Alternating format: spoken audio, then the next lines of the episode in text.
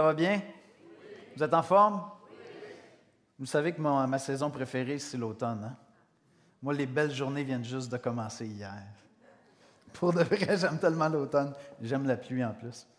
Euh, petite question comme ça, je vais vous demander d'être honnête. Ça, c'est pas facile, surtout dans une église.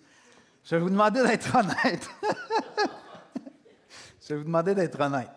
Quand vous roulez sur la route puis vous êtes au volant, puis vous voyez un, panneau de limite de vitesse, OK, pensez-y une seconde. Est-ce que pour vous, c'est une information utile ou c'est une tentation?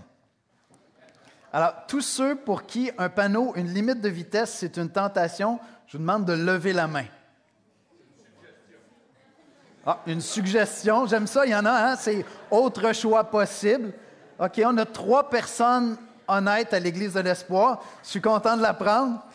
Euh, j'aime citer, mon ami Mark Dever, hein, qui disait, euh, parlait avec une dame qui lui disait, ah, moi je ne vais pas à l'Église, l'Église c'est plein de personnes hypocrites. Puis Mark Dever lui répond Vous avez raison, puis on a toujours de la place pour une de plus à l'Église. On est en train de faire notre série sur, sur l'intégrité, remède à l'hypocrisie religieuse. Et l'idée du livre de Jacques, c'est d'être honnête entre nous. C'est très difficile de marcher toujours avec intégrité dans la foi. Et Jacques nous met au défi. Il nous dit, c'est bien, si tu me dis que tu comprends vraiment ce que la Bible enseigne, tu as saisi l'Évangile, ta théologie, ta pensée sur Dieu est juste et droite. C'est très bien, mais ce n'est pas ça qui m'intéresse le plus. Ce qui m'intéresse davantage encore, c'est si ta pratique, ta manière de vivre concorde avec ta théologie. Je veux que tu crois la vérité, mais je veux surtout que tu l'appliques, cette vérité-là. Et donc, ce qu'on a vu jusqu'à présent dans, cette série, premier exposé, on l'a résumé comme ceci, les chrétiens sont nés pour le combat contre l'hypocrisie religieuse par une foi visible, réelle et active. Alors si dans ton esprit tu dis non, écoute, le christianisme est tellement critiqué pour des moments dans son histoire où on n'a pas été à la hauteur, on n'a pas été intègre avec ce que la Bible enseigne, c'est vrai qu'il y a plein de moments de faiblesse dans nos vies personnelles. Mais Jacques est là pour nous mettre au défi. Et dans le fond, ce que j'affirme avec Jacques, c'est que dans l'évangile de Jésus-Christ, on a tout ce qu'il faut pour ne pas marcher dans l'hypocrisie. Parce qu'on a en lui la grâce, en lui on a la grâce de se repentir et la grâce de marcher dans la sainteté, dans la vérité aussi. Deuxième exposé, la semaine dernière, on a vu ensemble, tu es appelé, tu es appelé à combattre l'hypocrisie religieuse en embrassant les épreuves avec foi et avec joie. Et ce matin, Jacques va continuer à développer cette idée-là des épreuves en nous disant, bien, les, épreuves souvent deviennent des tentations des tentations. On va prier, on va écouter la lecture des Écritures. Seigneur Jésus, on vient dans ta présence ce matin et euh, on veut reconnaître que trop souvent, euh, notre identité ou notre image de chrétien est en fait un masque qui manque de vérité, qui manque de, de justesse, Seigneur. Que si on voulait être entièrement honnête, on devrait reconnaître qu'il y a des choses que nous cachons dans nos vies et que des gens autour de nous peuvent voir aussi, Seigneur. Seigneur, on veut te, remercier pour cette lettre de Jacques qui, euh, gracieusement mais fermement, nous remet en question, nous amène à s'interroger sur notre réaction face aux épreuves, notre manière de parler, notre manière d'agir, notre manière de gérer même nos biens matériels, Seigneur. Seigneur Jésus, tu es le modèle parfait d'intégrité même dans les tentations, tu as été demeuré fidèle et vrai, Seigneur.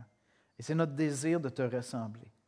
On te confesse ce matin humblement qu'il nous arrive, Seigneur, de ne pas, de ne pas marcher avec vérité. Qu'il nous arrive, Seigneur, de, de se rebeller lorsque tu permets des épreuves dans nos vies, Seigneur, de ne pas collaborer, se soumettre à ton esprit pour trouver la sagesse pour répondre à l'épreuve. Je te demande, Seigneur, de venir appliquer ta parole dans chacune de nos vies ce matin très personnellement. Viens, Seigneur, nous faire grandir en toi. C'est en Jésus que nous te prions. Amen. Donc, la lecture biblique de ce matin est dans l'Épître de Jacques, chapitre 1, versets 12 à 18. C'est dans la nouvelle édition de Genève, donc Jacques, chapitre 1, versets 12 à 18. Heureux l'homme qui supporte patiemment la tentation, car Après avoir été éprouvé, il recevra la couronne de vie que le Seigneur a promise à ceux qui l'aiment. Que personne, lorsqu'il est tenté, ne dise C'est Dieu qui me tente. Car Dieu ne peut être tenté par le mal et il ne tente lui-même personne. Mais chacun est tenté quand il est attiré et amorcé par sa propre convoitise. Puis la convoitise, lorsqu'elle a conçu, enfante le péché. Et le péché, étant consommé, produit la mort. Ne vous y trompez pas, mes frères bien-aimés. Toute grâce excellente et tout don parfait descendent d'en haut, du Père des Lumières, chez lequel il n'y a ni changement ni ombre de variation. Il nous a engendrés selon sa volonté, par la parole de vérité, afin que nous soyons en quelque sorte les prémices de ses créatures.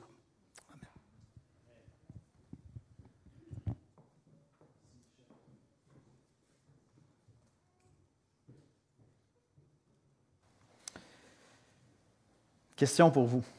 Vous allez voir, ça va être pratique et un peu challengeant personnellement ce matin, mais je pense que ça va nous équiper à grandir.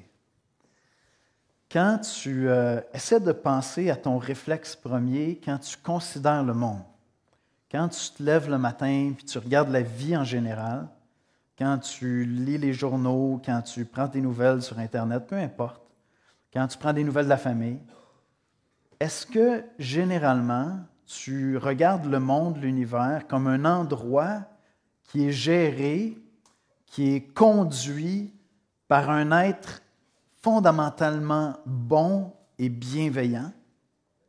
Ou est-ce que tu as tendance à regarder le monde comme une place de souffrance, puis tu te dis, on attend juste la prochaine tuile qui va nous tomber sur la tête?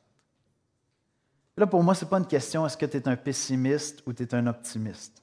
Ça n'a rien à voir, je vous parle de théologie. Vous êtes dans quelqu'un. Répondez pour vous-même. Quand tu regardes l'univers, tu regardes le monde, est-ce que dans ton cœur, ta pensée spontanée, c'est l'univers est régi par un être bon? J'attends de cet être-là de bonnes choses. Ou est-ce que ton réflexe, c'est de dire que ça va mal? Vous avez suivi les nouvelles un petit peu hier? Israël, Palestine, ça va mal. Lequel des deux vous vient l'esprit en premier? Jacques dit dans Jacques 1, verset 12, Heureux l'homme qui supporte patiemment la tentation, car après avoir été éprouvé, il recevra la couronne de vie que le Seigneur a promise à ceux qui l'aiment. Ce matin, on parle d'épreuves, on parle de tentation et de notre manière de voir Dieu à travers ça. Parce que c'est ça que Jacques va aborder ce matin. J'aimerais ça que vous, euh, on va tous faire un cas d'étude très personnel, très intime. Vous n'avez rien à partager, vous gardez ça pour vous. J'aimerais que vous pensiez, que vous identifiez une épreuve actuelle dans votre vie, tu sais, celle qui, vous hante toute la semaine. Ça peut être petit, hein? Des fois, c'est des petites affaires, mais c'est urgent, il faut régler ça demain. Tu sais, as, as, voulu t'en venir à l'église ce matin, la voiture n'a pas démarré, tu as pris un lift avec quelqu'un d'autre. Bon, ben, c'est l'épreuve d'aujourd'hui. Prenez une épreuve qui vous vient à l'esprit, identifiez-la comme il faut parce qu'on va y revenir pendant l'ensemble de l'exposé, d'accord? Tout le monde a identifié son épreuve qui vous fatigue actuellement. Ça peut être petit, ça peut être énorme. Aucune importance. Parce qu'on va voir ensemble ce que Jacques fait avec ça. D'accord? Tout le monde a identifié son épreuve? Oui? Oui, non? Excellent. Voici comment je résumerai l'exposé biblique de ce matin. Le but ultime de toutes les épreuves et les tentations est d'être à jamais avec celui qui nous a aimés et que nous aimons. Le but ultime de toutes les épreuves, de toutes les tentations, c'est d'être à jamais avec celui qui nous a aimés et celui que nous aimons. Vous aurez deviné que je parle de Dieu ici. Alors, premièrement, le but terrestre et le but éternel des épreuves. À quoi servent les épreuves de la vie? Bien, évidemment, nous rendre plus forts. Ça, c'est comme une vérité de la palisse. Tu n'as pas besoin d'être chrétien pour croire ça. Tu comprends comment ça fonctionne la vie, puis tu dis, écoute, c'est la seule perspective intelligente à nous rendre plus forts. Mais pour un chrétien, à quoi servent les épreuves? Voici comment je résumerais ce que Jacques enseigne sur la fonction, le rôle des épreuves dans la, la vie d'un chrétien. Puis il y a vraiment deux dimensions très, très, très différentes. Il y a une dimension terrestre, puis il y a une dimension éternelle. Le but terrestre, on l'a vu la semaine dernière, versets 2 à 4, Jacques 1, 2 à 4. Mes frères, regardez comme un sujet de joie complète les diverses épreuves auxquelles vous pouvez être exposés, sachant que l'épreuve de votre foi produit la patience. Mais il faut que la patience accomplisse parfaitement son œuvre afin que vous soyez parfaits. On a dit accompli, complet, mature. Donc le but terrestre des épreuves, c'est de nous faire grandir en maturité. C'est à ça que ça sert. Les épreuves dans nos vies servent à grandir en maturité, à être de plus en plus mature. Il y a quelques semaines, j'ai apporté ma, guitare en avant, euh, puis je vous ai dit, je ne suis pas vraiment bon encore. je vous ai parlé de mon élan pendant les vacances, tu pratiquer tous les jours, tout ça. Puis là, le défi avec le retour, mais là, je m'y suis remis. Ma cadence de pratique actuellement, là, riez pas, s'il vous plaît, c'est un gros effort c'est 15 à 20 minutes, 4 à 5 fois par semaine. Maintenant, on s'entend pour que je réussisse à jouer quelques tunes qui ont de l'allure, ça va me prendre quelques centaines d'heures, tu sais, pour commencer à, m'impressionner moi-même un peu, tu sais, puis que j'ai un peu de plaisir sur ma guitare. il va falloir que j'accélère la cadence à un moment donné. 15 à 20 minutes, 4 à 5 fois par semaine. Je sens déjà qu'il y a des conseillers, des experts en guitare qui vont venir me voir tantôt. Ils vont me dire Yannick, j'ai un petit conseil pour toi. J'accueille tous les conseils, il n'y a pas de problème. Mais vous êtes d'accord qu'il va falloir qu'on passe à une demi-heure, puis peut-être à 45 minutes, si l'année prochaine, je ne veux pas juste faire autour du feu bling, bling, bling, mais me rendre à une tonne. Il va falloir que je rentre ça dans mon horaire. Là, j'ai rentré 15 à 20 minutes, 4 à 5 fois par semaine. Il faut que je sois très intentionnel. Maintenant, imaginez si je vous disais que c'est à travers l'expérience qu'on prend qu'on grandit à la ressemblance de Jésus-Christ. Former en toi le caractère chrétien, un caractère chrétien mature, ça va prendre des centaines d'heures de pratique, voire des milliers d'heures de pratique. Si ça prend des centaines d'heures de pratique sur une guitare pour que ça commence à sonner comme du monde, imagine de prendre toi, là, parce que tu es quand même un colo, on s'entend, toi, puis former en toi le caractère de Christ. Et ça va en prendre la pratique. Ça va en prendre des heures. Et vous savez ce qui est génial avec les épreuves, parce que c'est à travers les épreuves qu'on grandit, c'est ça qu'on vient juste de dire. Tu n'as même pas besoin de les planifier dans ton horaire, elles viennent tout seules. C'est bon, hein? Je veux elles viennent tout seules, tu n'as pas besoin de t'organiser. Elles viennent directement dans ton horaire avec toutes sortes de formats, toutes sortes de grosseurs, toutes sortes de défis. La seule question, c'est qu'est-ce que je fais avec lorsqu'elles viennent? Est-ce que je comprends ce que Jacques m'enseigne? Ça sert à grandir en maturité, les épreuves. C'est ça le but terrestre. C'est magnifique, je te dis, tu vas avoir des occasions pour pratiquer cette semaine. En commençant, on a dit identifier une épreuve, tu as une occasion de pratiquer, tu n'as même pas besoin de rentrer dans ton agenda, ça se passe tout seul. Qu'est-ce que je fais avec? Est-ce que je m'en sers pour grandir en maturité? C'est le premier but, c'est grandir en maturité. Le deuxième but, celui-là n'est pas terrestre. Celui-là est éternel. Il est beaucoup plus important.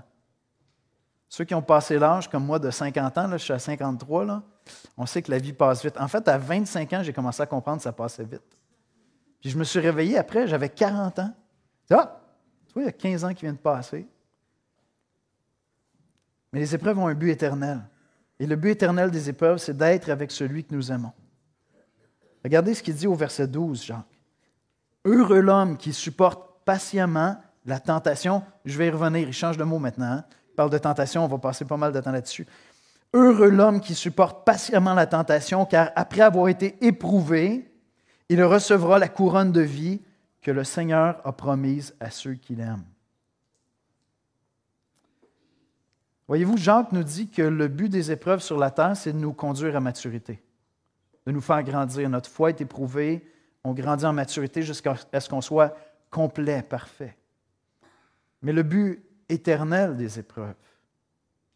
C'est de produire en nous la persévérance afin que nous persévérions jusqu'à la fin, jusqu'à recevoir la couronne de vie. Et cette couronne de vie-là, Dieu la remet à ceux qui l'aiment, ceux qui aiment Dieu, ceux qui désirent passer l'éternité avec lui, ceux qui désirent avoir la vie éternelle.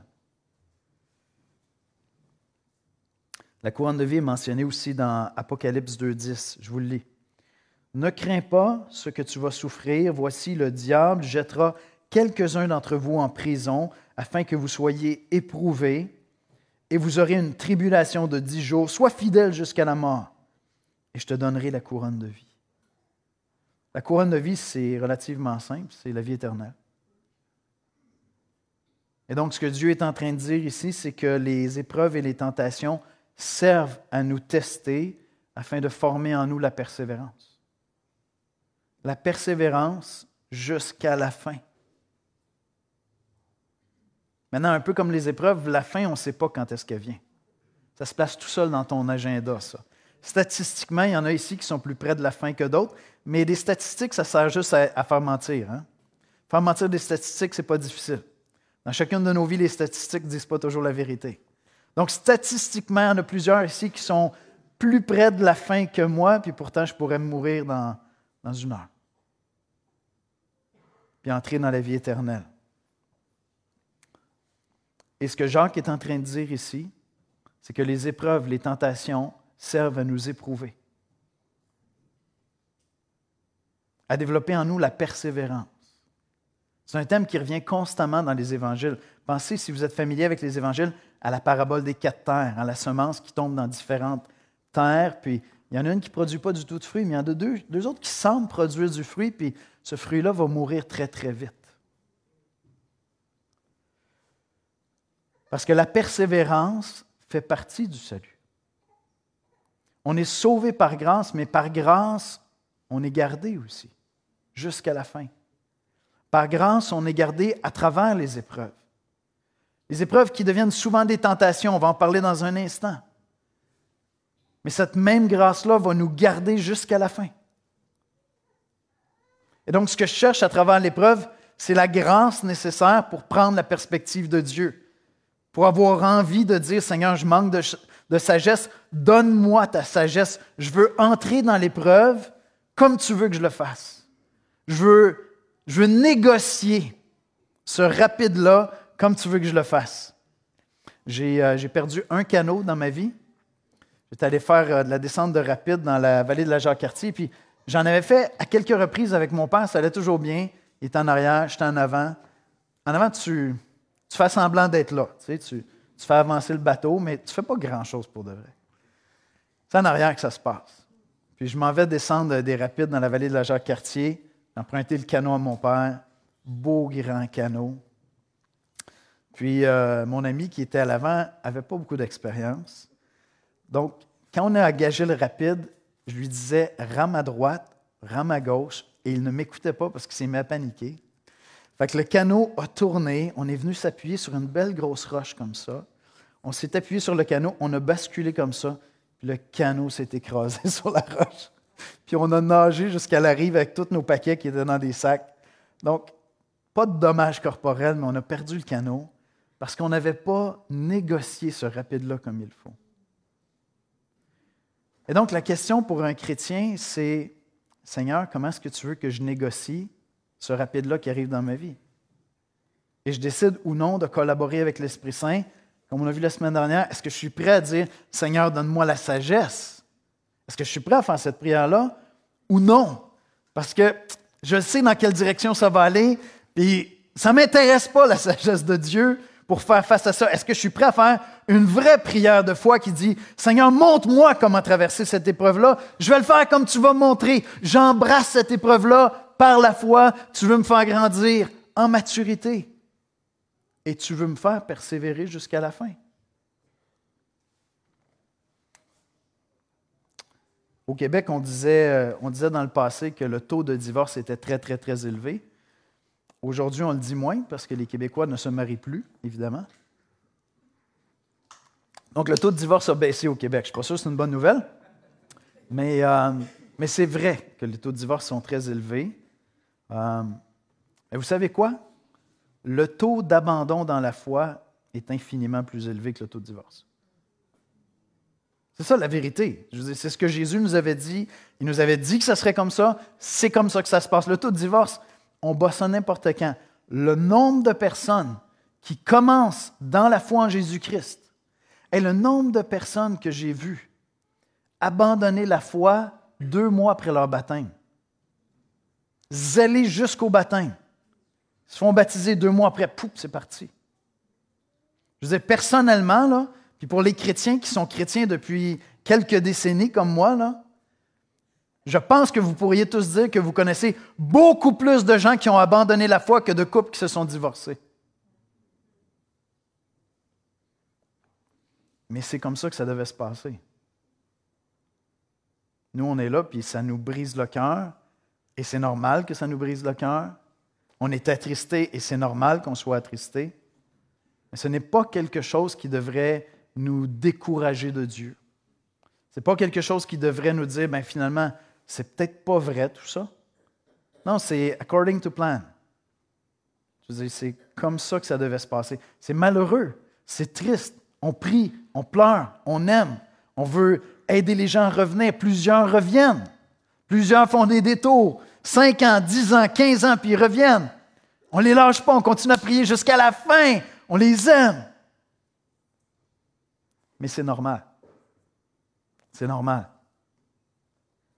Parce que pour plusieurs, l'épreuve qui devient une tentation est une occasion de chute qui les éloigne de Dieu.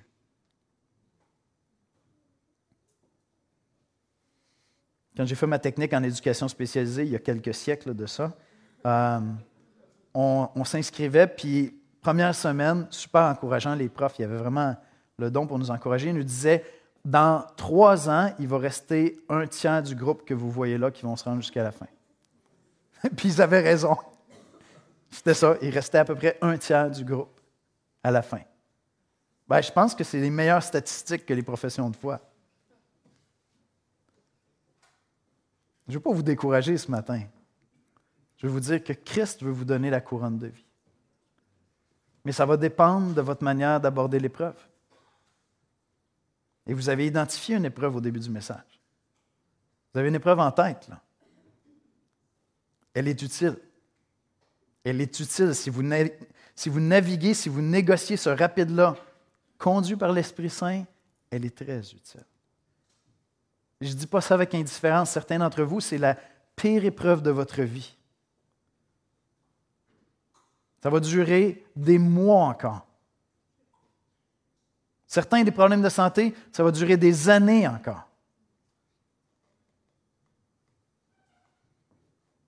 Jacques nous dit que c'est utile pour avoir la couronne de vie.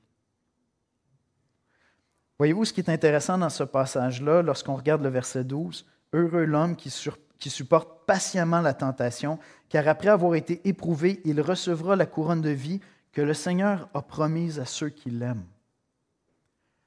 Ma motivation pour persévérer jusqu'à la fin, c'est d'être réuni avec celui que j'aime. C'est ça ma motivation. Ma motivation, c'est d'être réuni avec celui que j'aime. Esther et moi, on est mariés depuis 31 ans, si je ne me trompe pas, chérie. Tu arrives à un moment où tu croises les gens et tu dis Ah ouais, tu es marié? Depuis combien de temps tu es marié 31 ans. J'aimerais mieux que ce soit très commun. Pour de vrai, j'aimerais vraiment mieux que ce soit juste 31. Il n'y a rien là. Mais en même temps, tu sais, ça te fait un petit vlot. Ben oui, 31 ans, parce que je suis avec celle que j'aime. La vraie motivation pour persévérer à travers les épreuves, c'est d'être réunis pour l'éternité. Ça va être pas mal plus long que la vie ici-bas, avec celui que nous aimons, parce qu'il nous a aimés. Retenez ça parce que Jacques s'en va là. Alors retenez cet élément-là, c'est super important même par rapport à votre épreuve à vous. Nous persévérons patiemment à travers les épreuves pour grandir en maturité, mais aussi simplement parce que nous aimons Dieu et que ce sont ceux qui persévèrent qui seront avec lui pour l'éternité. Maintenant, comme je l'ai déjà souligné, Jacques change de langage. C'est vraiment intéressant. Il passe du mot épreuve au mot tentation. Et après, il dit les tentations sont là pour nous éprouver. On est encore dans le même domaine. Les tentations servent à nous éprouver. L'épreuve est aussi une tentation. J'aime tellement la sagesse de Jacques. Jacques change de langage, mais c'est parce qu'il s'en va dans, dans la nature propre de notre expérience avec l'épreuve. Déjà, il nous a dit, écoutez, les épreuves devraient être un sujet de joie. Ha!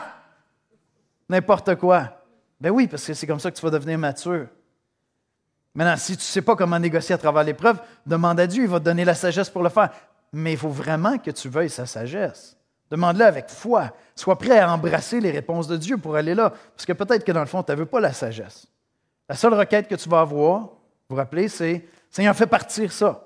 Ce qu'on a dit la semaine dernière, trois fois c'est bon, comme Jésus. Après, tu dis que ta volonté soit faite. En fait, lui, il l'a dit toutes les fois.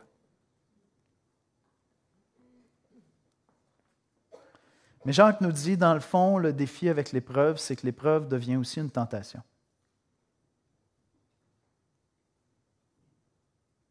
Et on pourrait le résumer comme ceci. Dans toutes les épreuves se cache aussi la tentation. La tentation de suivre nos propres désirs plutôt que de chercher la sagesse de Dieu. Dans toutes les épreuves de nos vies, il y a aussi ça qui se cache là une tentation de peut-être suivre nos désirs à nous plutôt que de chercher la sagesse qui vient de Dieu pour savoir comment traverser cette épreuve. Dans l'épreuve que tu as identifiée tout à l'heure au début de l'exposé, il y a des tentations qui se cachent dedans. Ce n'est pas simplement une épreuve. Quand tu roules sur la route, le panneau qui dit la limite de vitesse, c'est une suggestion, certains ont dit. C'est une tentation? C'est une information utile? C'est de la sagesse ou non?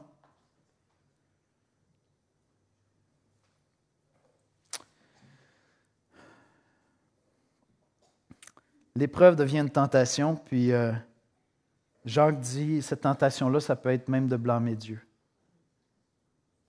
de s'en prendre à Dieu, frustré frustré de ce que Dieu permet ça dans nos vies.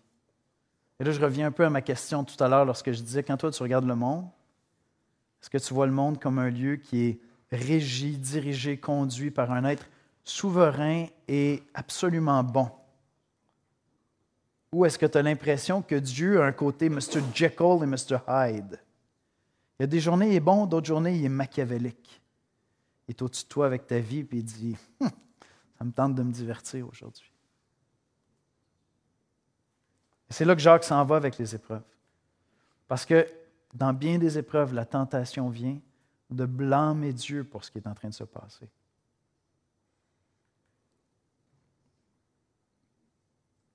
Verset 13, que personne lorsqu'il dise c'est Dieu qui me tente, car Dieu ne peut être tenté par le mal et il ne tente lui-même personne.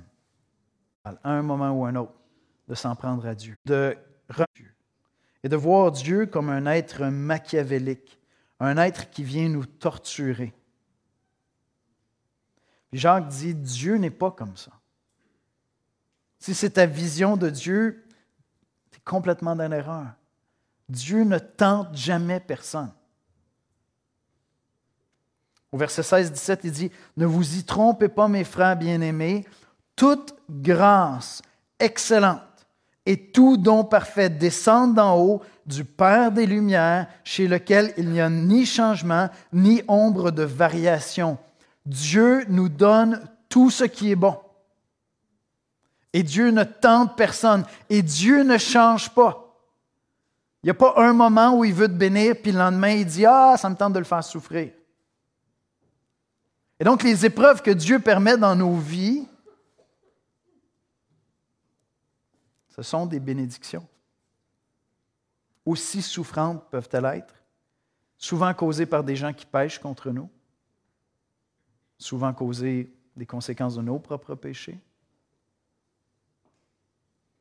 Mais Jacques dit, si tu penses que Dieu est un être machiavélique, qui est un peu détaché de sa création, puis qui s'ennuyait un peu, puis qui avait besoin d'avoir un, un film à rebondissement, avec de la souffrance, de la joie, des peines, des larmes.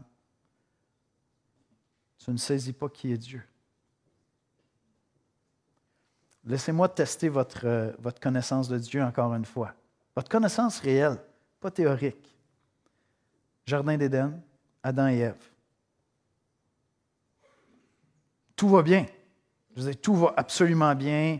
Ils n'ont aucune inclinaison vers le mal. Ils ont tout ce qu'ils ont besoin. Dieu leur dit, vous allez vous multiplier, vous allez remplir la terre. Puis là, Dieu met dans le jardin l'arbre de la connaissance du bien et du mal.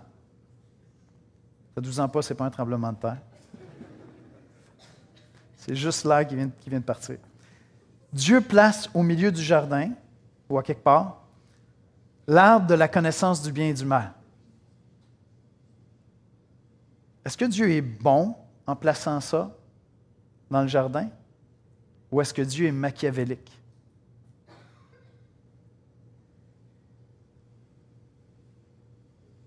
Si je pouvais prendre un café avec chacun d'entre vous, j'aimerais ça entendre vraiment ce que vous croyez. Est-ce que c'est un geste de bonté de la part de Dieu ou est-ce que Dieu est machiavélique et il dit Ça va bien, mais on va mettre un peu de piquant dans cette histoire-là? Je veux juste voir s'ils vont tomber. La limite de vitesse lorsque tu conduis, c'est une information vers la sagesse ou c'est une tentation ou une suggestion? Dieu crée Adam et Ève, tout va bien, ils sont là. Puis Dieu dit, je veux que cette relation que j'ai avec vous, vous l'embrassiez volontairement. Et pour que vous le fassiez, il faut que vous ayez une option devant vous. Vous ne serez pas que des oiseaux ou mon petit caniche sushi qui ne se pose pas la question.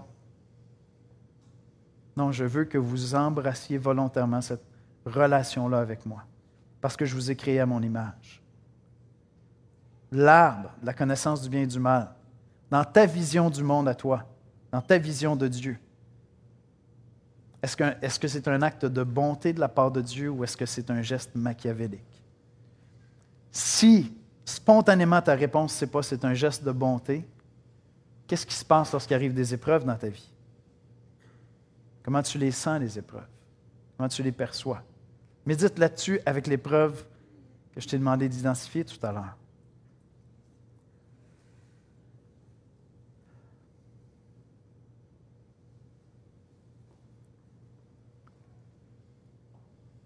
Votre réponse aux épreuves parle de votre vision de Dieu.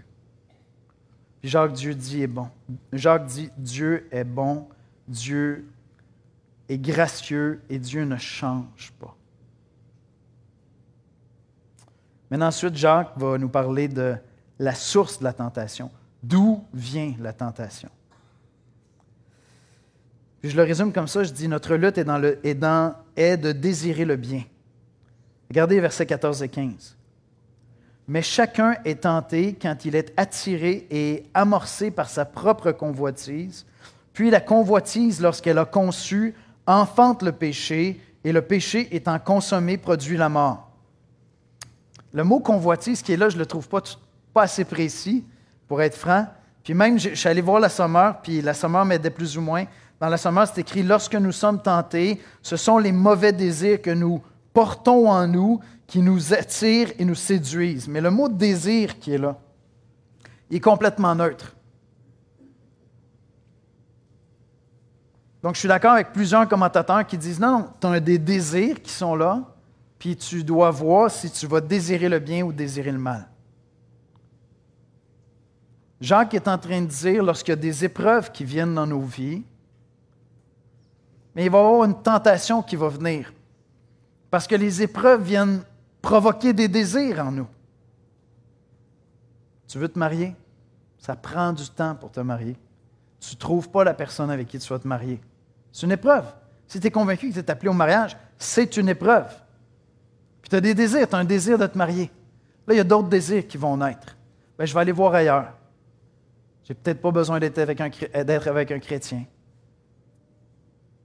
J'ai des tentations qui vont venir des désirs et prenez l'épreuve que vous, vivez actuellement, l'épreuve que vous avez identifiée. Elle génère en vous plusieurs désirs. Certainement le désir que ça arrête, mais des fois le désir de compenser autrement. Puis là, on s'en va vers le péché.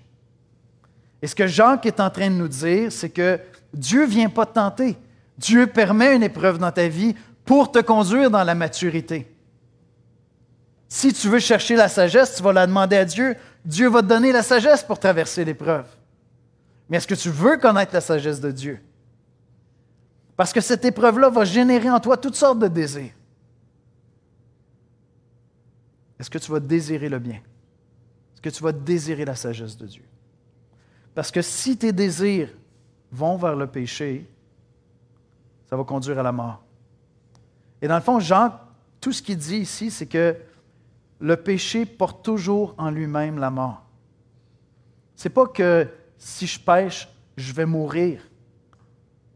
Mais le péché porte toujours en lui-même la mort. Pour Adam et Ève, ils sont morts spirituellement, ils allaient mourir physiquement, ils sont morts spirituellement, donc dans leur communion avec Dieu. Lorsque j'ai une épreuve dans ma vie et que je décide de prendre une voie qui va contre la sagesse de Dieu, il va y avoir un fruit de mort qui va venir avec ça. Ça peut être une mort relationnelle, ça peut être une mort dans ma sainteté, dans ma communion avec Dieu. Ça pourrait être la mort physique aussi. Le péché produit toujours une forme ou une autre de mort. Et donc, si tu prends l'épreuve que tu as identifiée au début de l'exposé, tu te poses la question, qu'est-ce que je suis en train de faire avec cette épreuve-là? Dieu me dit qu'il l'a envoyé dans ma vie pour me faire grandir en maturité. Il l'a envoyé dans ma vie pour développer la persévérance afin que je sois avec lui pour l'éternité, que je reçoive la couronne de vie. Mais avec cette épreuve-là, il va y avoir des tentations qui vont venir. Il y a des désirs qui vont naître en moi. Et ce que je dois désirer, c'est le bien. Ce que je dois désirer, c'est la sagesse qui vient de Dieu.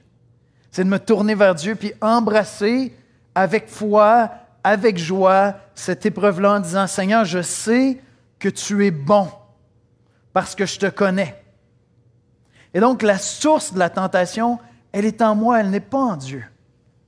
La tentation vient de blâmer Dieu, de blâmer les autres, de blâmer les circonstances. Mais la tentation est en moi. Jésus a été tenté et jamais il n'a péché. Parce qu'il n'y avait pas de tentation vers le mal qui naissait en lui.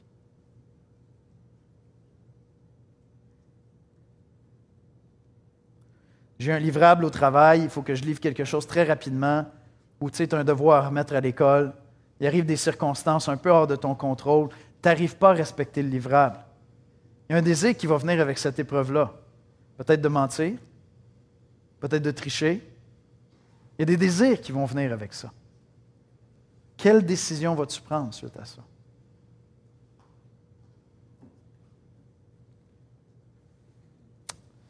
Le péché produit toujours la mort sous une forme ou sous une autre dans notre vie. Et Jacques nous dit que la sortie de cette tentation-là, c'est de connaître Dieu. C'est de savoir profondément, fondamentalement qui est Dieu. Au verset 5, si quelqu'un d'entre vous manque de sagesse, qu'il la demande à Dieu qui donne à tous simplement et sans reproche et elle lui sera donnée.